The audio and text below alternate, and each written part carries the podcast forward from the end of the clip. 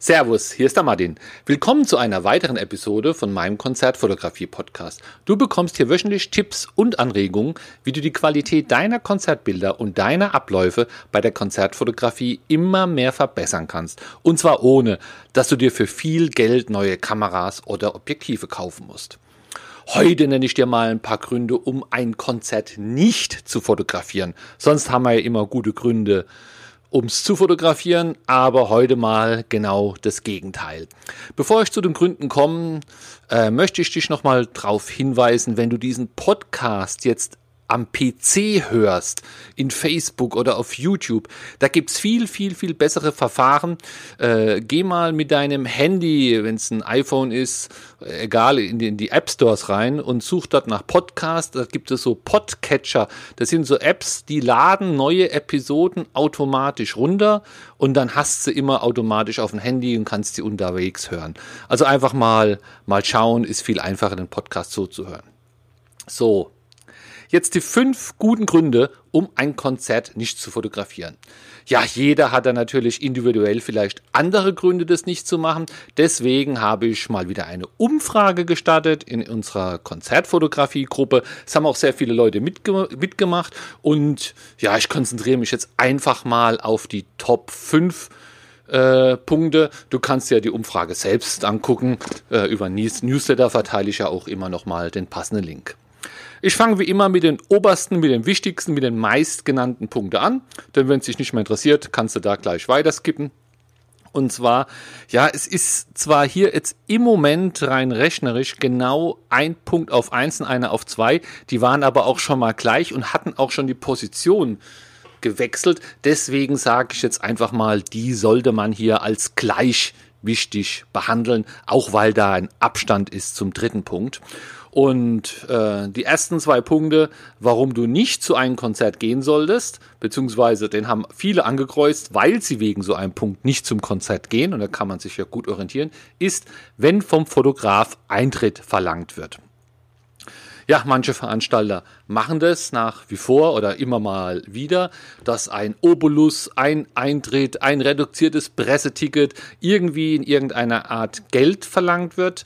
Ich kann den Veranstalter da auch immer verstehen. Er schützt sich so vielleicht gegen Hobbyfotografen oder gegen, gegen Fotografen, wo er nichts davon hat. Aber meines Erachtens sollte sich dann lieber mal den Fotograf genauer anschauen, online anschauen und dann einfach äh, keine Akkreditierung geben, wie wieder Geld zu verlangen. Ähm, und äh, Profis, also auch ich, wenn ich überall jetzt Eintritt zahlen müsste, wo ich fotografiere, das würde das wird rein rechnerisch gar nicht gehen. Äh, auf großen Events, jetzt nicht nur Konzerte, da kann man gar keine Karten kaufen. Also da geht es sowieso nicht. Außerdem, wenn man das in professioneller Richtung macht, dann macht man auch oft äh, seine drei Lieder und äh, ist dann auch, auch wieder draußen, hat noch andere Termine. Natürlich gibt es Konzerte, wo man oder Festivals, wo man dann auch vor Ort bleibt. Und dann ist es natürlich, kann eine gute Sache sein, wenn es einen privat auch interessiert, wenn es seine eigene Musik ist, seine eigenen Leute dort trifft. Äh, aber wie auch immer, also wenn Geld verlangt wird, ist es für sehr viele Konzertfotografen ein sehr guter Grund, nicht hinzugehen. Der nächste Grund, der von der Anzahl gleich ist, ist, wenn man Rechte abgeben muss. Und ja, äh, gerade die Woche habe ich ein schönes News gelesen, dass in Stuttgart wurde ein Konzert von Konzertfotografen boykottiert. Und zwar hatten die einen Vertrag und da drin stand, dass man die Bilder nur, ich weiß nicht, eine bestimmte Anzahl von Tagen online verwenden darf. Also meinetwegen 14 Tage oder so irgendwas. Und danach müssten die Bilder wieder gelöscht werden oder dürfen nicht mehr erscheinen. Das sind einfach Punkte, die gehen rein technisch nicht. Ja, also äh, wenn ich wenn ich Fotos mache und stelle die online, gebe die an eine Agentur, äh, dann stellt diese online, es wird geteilt. Also man könnte überhaupt nicht gewährleisten, dass diese Bilder nach der nach dieser Frist wieder weggehen. Das einzige, was ist, ist vielleicht die Tagespresse, dass die ein Foto druckt am nächsten Tag und das war's dann.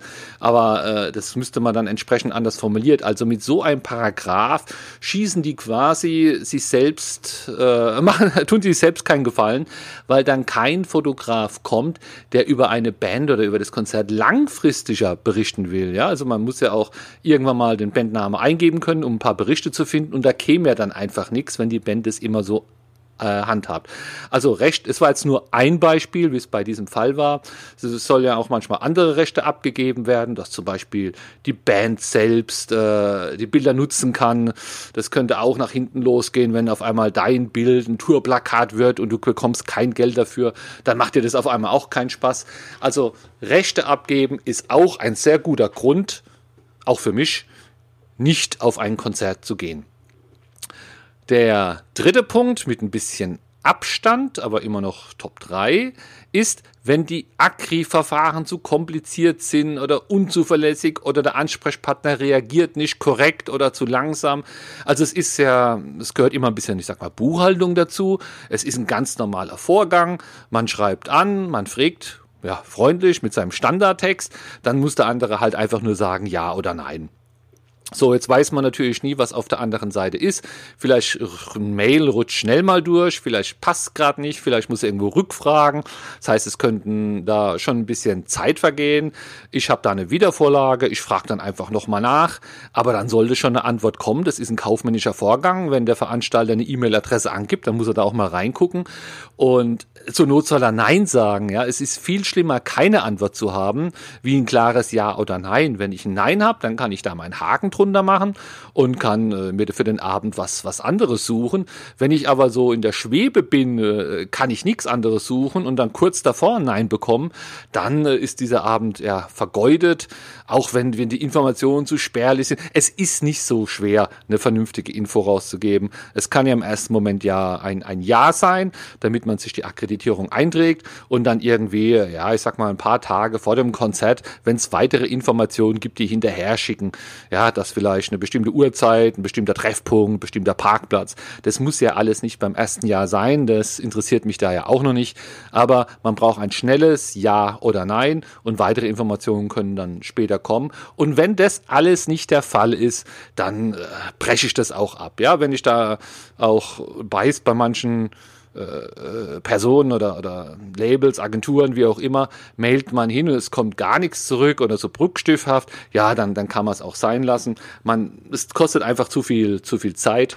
Und das ist hier jetzt nicht nur für mich, sondern hier für 32 Leute in dem Moment, wo ich diese Podcast-Episode mache, ein Grund, auch mal nicht zu einem Konzert zu gehen.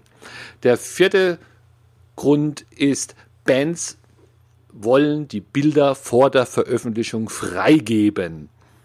Ja, eigentlich ist es für mich persönlich gar kein schlimmer Grund. Für mich ist eher ein schlimmer Grund, wenn dieser Prozess, wie die Bands die Bilder freigeben, wenn der nicht sauber funktioniert. Wie soll das funktionieren? Ja, will der am Graben stehen, der, der Manager, und wenn ich rausgehe, in meine Kamera gucken und schnell mal die 300 Bilder durchscrollen in klein? Ja, wenn er so macht, ist es ja vielleicht sogar okay, weil dann bin ich draußen, alles ist erledigt. Aber manche wollen es vielleicht irgendwo hingemailt haben und dann kommt keine Antwort und dann ein Hin und Her und wenn da mal drei, vier Tage rum sind, dann sind die anderen, kann man ja schon nicht mehr aktuell berichten.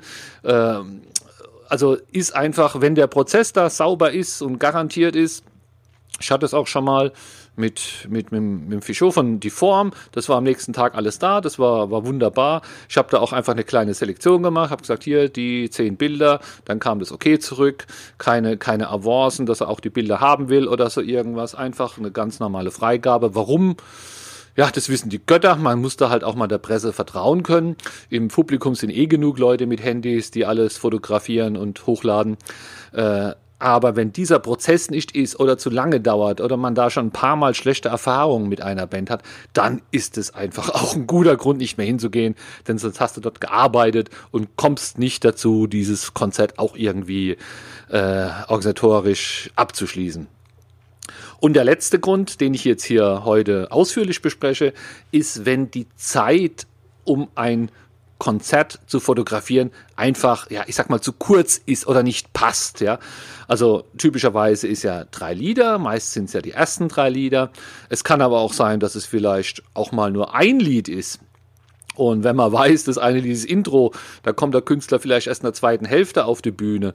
Oder es ist ein, Künstler wie wen haben wir denn noch? Marilyn Manson, glaube ich, der hat im ersten Lied immer sehr, sehr, sehr viel Nebel oder einen Vorhang hängen.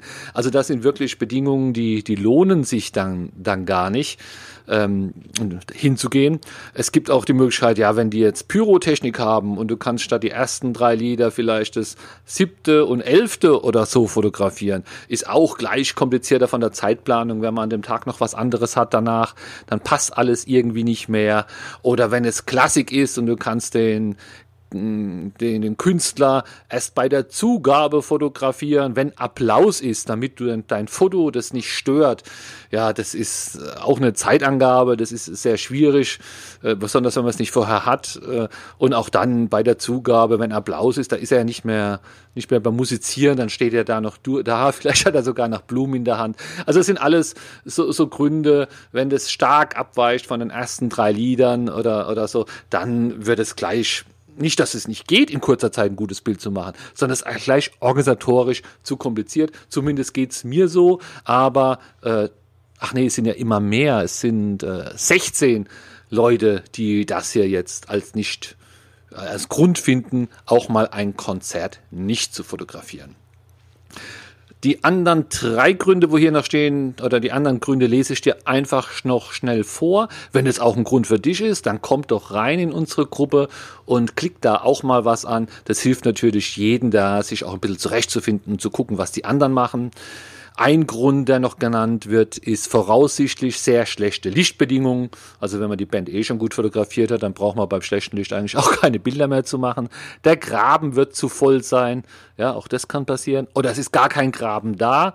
Das könnte auch für mich ein Grund sein, nicht hinzugehen keine Parkmöglichkeiten, ja, ist äh, bei mir manchmal nicht der ausschlaggebende Grund, aber wenn bei uns hier, wir haben hier eine große Arena, wenn man da nicht auf dem VIP-Parkplatz parken könnte, sondern da, wo die normalen, die, anderen Besucher parken, dann müsste ich da ewig weit laufen, dann würde ich auch nicht hingehen, das stimmt schon.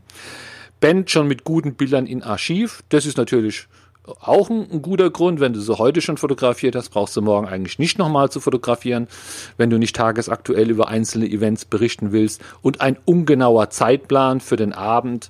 Ja, wenn man einfach nicht weiß, wann und wo was ist, dann kann das natürlich auch äh, zu führen, dass man einfach nicht hingeht. Gut, also die ersten fünf habe ich angekündigt, die habe ich hier auch beschrieben. Ich hoffe, du, du siehst, wie es die anderen machen, kannst dir auch mal überlegen. Und das mit dem Boykott, das finde ich nochmal eine super Sache. Und wenn alle dastehen und sagen, wir boykottieren, dann sollte man da auch dabei sein und kein Streber sein und trotzdem sein Bild machen.